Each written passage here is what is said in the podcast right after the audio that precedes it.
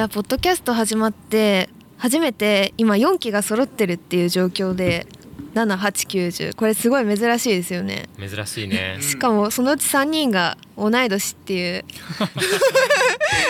ちょっと変わった状況でやるのは、うん。えでもこれもこれで楽しいかもなんかこうやってみんなの顔見なが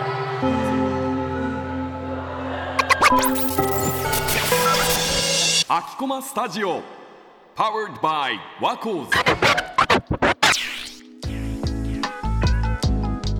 秋駒スタジオ始まって以来初の4期揃っての収録なので張り切っていきましょう。こんにちは。J バコーズ7期のティンです。8期の K です。9期の銀次です。10期の優勝です。はい。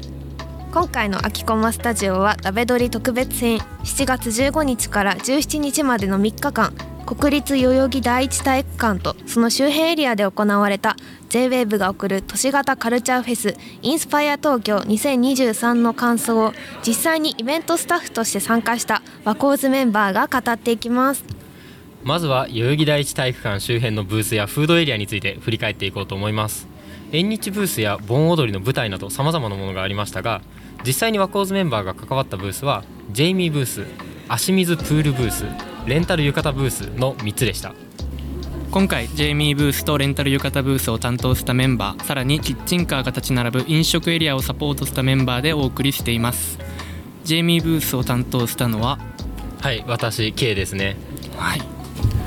ジェイミーブースっていうのは具体的にどういうことをやるブースだったんですか？ジェイミーブースっていうのは基本的にそのジェイミー JWAVE のやってる会員サービスのジェイミーっていう会員の方が対象のブースでそこでジェイミー会員であることを示してもらうと、えーそれでインスパイア東京のオリジナルの缶バッジをプレゼントするっていうそういう企画だったんですけど実際にそこでこう缶バッジを受け取りに多くの人が来てくれてなおかつその結構なんだろうブースの目の前にでっかいジェイミーくんのあーのバルーンがあったのを覚えてます？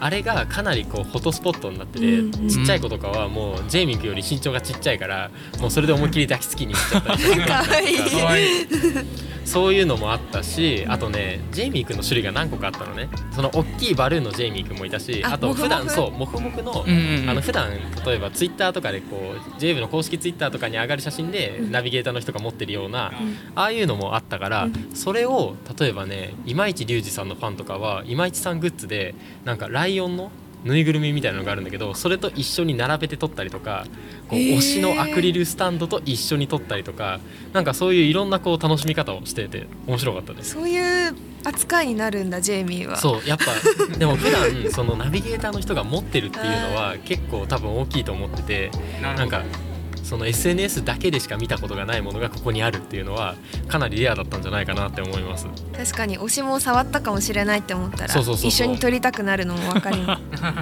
私も缶バッジもらいました。あ 僕ももらいみんなましたもらいましたか？ちなみに僕ももらいました。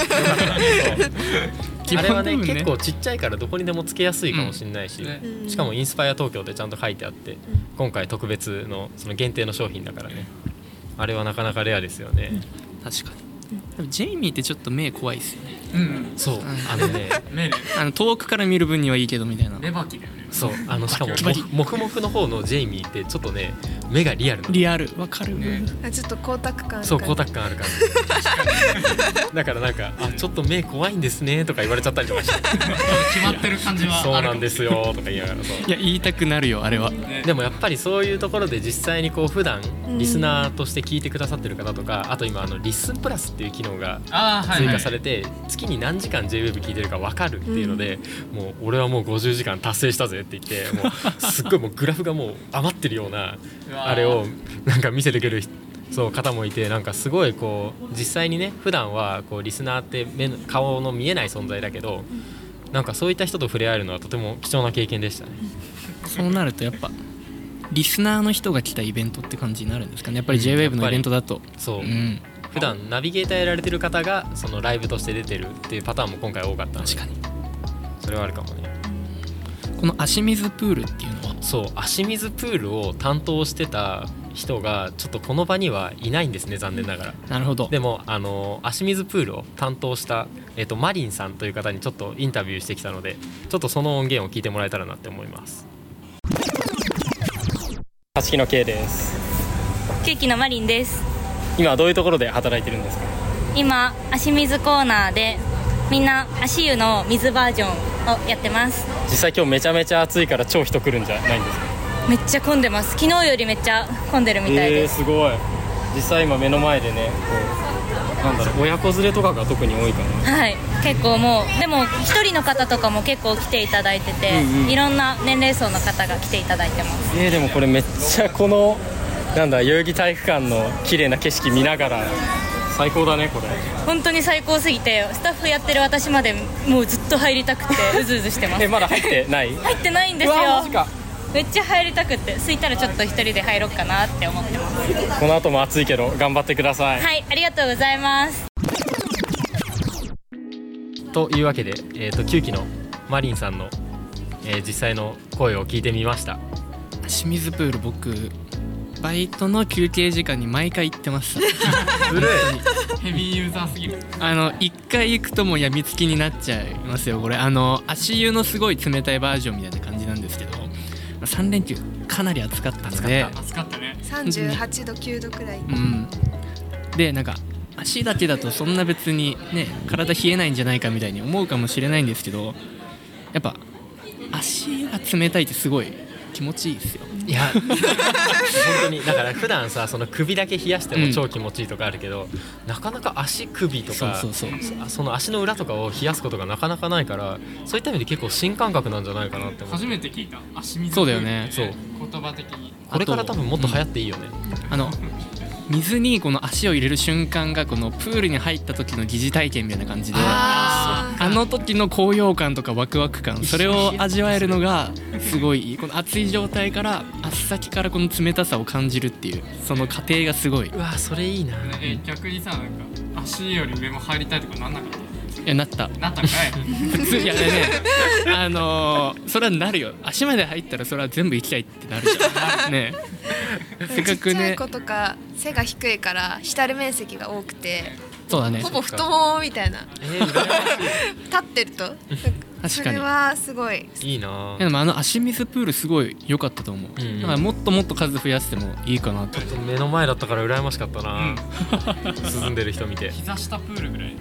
そうね確かに。これはもう JWAVE あっぱれって。あっぱれ。ですね なんか私が話聞きに行った時はそのお母さんと旦那さんと子供の3人で来ててお母さんがもうあるアーティストの大ファンで1人でグッズ並ぶからお父さんと子供は放置されててもう行くとこないからずっと足水みたいな。いいねでも待たされててもちゃんと涼めるからそれはすごいいいね、うん。休憩所で。でも時間もちゃんと入れ替えられてるから、みんなが利用できてよかったなって思いますさて、えー、と他に、えー、とあったブースとしてレンタル浴衣ブースっていうのがありました。それは実際そうティンさんが、はい。えー、と何日間？2日間？2日間。2日間働いていたわけですけれども、実は僕そうティンさんがまさに働いてる時にインタビューに行きましてちょっとその様子があるのでちょっと聞いてみてください。実際話してるのほぼティンさんじゃないです。レンタル浴衣のレンタル浴衣のコーナーに来ました氷を食べてます。かき氷を食べてちょっますとなんか練乳もね 欲しいなみたいな。ちょっ練乳かけ放題にしてくださいかき氷。夢です。と私たちの夢を叶えてください。お願いします。レンタル浴衣の話はしなくてそいういですか？ですね。昨日と今日とか含めてどうですか？レンタル浴衣。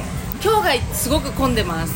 昨日の皆さんあのオフィシャルのツイッターさんとかあのインスタグラムさんとかにもオフィシャルで宣伝もしていただいたりとかもしてちょっと予約当日に来ていただける方が増えました。えー、そうなんですね、え実際それはやっぱり家族連れとかが多いんですか？それともカップルとか？友達同士が多いかもしれないですね。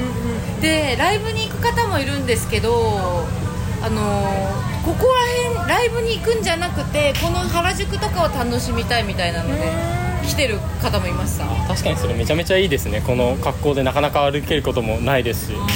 えー、すごい。ボイスメモ。そう。嘘。風で吹っ飛んじゃったかと思った。これ使って大丈夫ですか？なんか後で。あびっくりしたもん、はい、はい、いやびっくりしたとかじゃなくて。ね 後でもしかしたらそのありがとうございます。使うために喋ったんだありがとうございます。撮ってる。はい撮ってますというわけで聞いていただきました。ティンさんにインタビューしに行ったはずなんですけど実際喋ってたのほぼティンさんじゃなかったですね。そうですね。すごい明るくて一緒にお話ししてて楽しい方でした。で話にあった通り結構あの友達同士とかやっぱり浴衣の可愛い姿を推しに見てもらいたいっていう若い女性とかも多かったですしなんか私が見た中で一番いいなって思ったのは、うん、560代50 60代くらいの男性6人組でもうずっと昔から友達みたいな感じで。この年になってもみんなで浴衣着て遊びたいって思うんだなっていうのですごい私もそういう大人になりたいなって思ってもうあの貸した時はみんな暑い暑いって言って帰ってくる時は夜でちょっと涼しくなってみんなすごい酔っ払ってたんですけど でも下駄足疲れたよみたいなでみんなで笑い合ってあの浴衣良かったねって言って私はその浴衣を選択しながらああいいものを見たなってあいいね。いいですね。確かに。思いました。えそのさっき、えー、と音源の中で話してくれてた方はどういった方なんですか？でか話してくれた方は結構ライブのスタイリストとかあのアーティストのツアーとかを一緒に回ってたりとかするのが本当のお仕事の方での傍らで浴衣の着付けとかレンタルのお仕事もしているっていう方だったのでなんか結構外国人の方とかが普通に原宿を歩いていて来ちゃったみたいな人とうん。かすごい浴衣ブースに来ててそこでもなんか妻へのプレゼントを探してるんだけど妻はこれでどの浴衣がいいかなみたいな。えー、あの売ってないですね。でもそういう触れ合いも結構普段浅草とかでお店やられてる方なので、やっぱ原宿でも浴衣ってなんか外国人の方にも人気なんだねっていうのはおっしゃってました。もうなんか、そうインタビューしに行った時めちゃめちゃ、まあ、みんな休憩中みたいな感じだったんだけどすごいこう和気あいあいとした雰囲気で、うん。すっごい楽しそうに仕事してるこのブース。ちょっと羨ましかったんだよね。羨ましいですね確かに。すごい。えこの浴衣があったのはこのインスパイア東京で盆踊りのコーナーがあったからってことですよね多分。多分それも関係してると思う、いやこのライブイベントに盆踊りをくっつけるって発想が僕はもうすごいなと思って、そう。なかなか思わなくないですかだって。うん。バチバチにあのちゃんとしたなんですかね。ちゃんと櫓があってその周りにこうダンサーの方も実際にいて、でそのステージ上では歌手の方が実際に歌うっていうその生歌唱と生ダンスとその周りでみんなで踊りましょうみたいなあの空間はすごかったね。実際今結構なんだろう東京のいろんなところで盆踊りって結構やっててうん。その盆踊りでボンジョビを流すとかえー。そういうところとかも結構あったりとかしててそれでボンダンスっつってやってるところもあったりとかしてなんか多分今すごく全国的に見て盆踊りがなんか、まあ、だんだんコロナも明けて復活してきて、ん。なおかつこう楽しいものみんなの夏の風物詩みたいな感じでこれからもどんどんなんかこういう若い世代にも広まっていけば面白いなって確かに。思いました、うんうんいい文化だよね。うん。楽しいしね盆踊りね。踊りました？踊ってないです。僕はジェイミーブースですぐそこに実は櫓が見えたんでダンサーの方が櫓の上で踊ってるのが見えるんだよね、うん。だからその人の踊りを真似しながらなんかちょっとこんな。なんかあ手上にやって下にやって払ってパンみたいな。なんかそういうそう動きを見よう見まねでやってもでもこれ楽しくいてや、楽しいよね。なんかそう別になんか下手くそとか上手いとか関係ないんだなっていうのがなんかその場でそう音楽に合わせてみんなでこうただ円作って回るだけでもそれだけで十分楽しいなんか空間になるんだなっていうのは一つの発見だったかな。楽しかったあれ。楽しかった。なんかあの3日目は結構アーティストのラインナップが若い世代若い女性向けうん。だったので、最初盆踊り始まった時あんまり人集まってなくて大丈夫かなって。もう1日目2日目はもうタスクさんオタクがうわーってい たんですけど。なのでちょっと心配だったんですけどやっぱり踊り始めてそのダンサーの方とか出てくると本当通行人の方とかもどんどん寄ってって最終的には本当1日目2日目と変わらないくらい普段やっぱりなんだろうなオタクっていうような感じの女の子とかも一緒に遊んあの踊ってたりしてたのでなんかそういう人にもこういう文化楽しんでもらえるきっかけにもなったんじゃないかなって思いました。まあフェスといえばフードっていうことなんですけど、優勝は飲食本部でちょっと働いてたということで、はい。ちょっとその模様をお伝えしてもらえればと。えーじゃあ飲食のその仕事してての思い出が、まあ、一一つあってはい。あのそれが、まあ、飲食のブースの後ろで、まあ、フットサルフットサルコートだったじゃないでやっすかてたね。やっててもうめちゃめちゃなんかもうなんかがたいよくてめちゃめちゃウイウイやってるやつがいると思って。で、まあ、よく見てみたらそれがあの僕の高校のサッカー部の先輩たちだった マジか。そう。いやまあ僕サッカー部だったんですけどだからもうみんな知ってる人でもうびっくりしちゃって。だからもう普通に挨拶行って「え何してんすか?」みたいなそう。本当にあの僕地元福島県のいわき市なんでもうびっくりしちゃってそんなのにいるからそう。なんで行ったんですか？えなんかサッカーしたいからいたんだって。サッカーしたいから さ今いたよみたいなこと言ってて。だからすうん。福島同士の人が代々木で会うっていうそう。レアな体験、ねだって飲食のブースあの福島の食事みたいなブースもあったあ確かに。あったね、うんうん。いただきましたよそれ。地元に貢献しましたよ 当然。トルティーヤみたいな。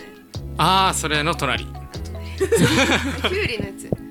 そうキュウリ。そうだからそう考えると福島の先輩と会って福島の食を食べていやマジいわき。偶然の出会いってやっぱ大切にしたいなと思います。したいね。まあ本当にびっくりしたけどね 俺の場合は。そのテンション来てないから。いい出会いだよそういう偶然の出会い、ね。確かにあるか。ここまでは代々木第一体育館周辺のブースやフードについて振り返っていきましたこの後は別のブースを担当していたメンバーが登場します。お楽しみに。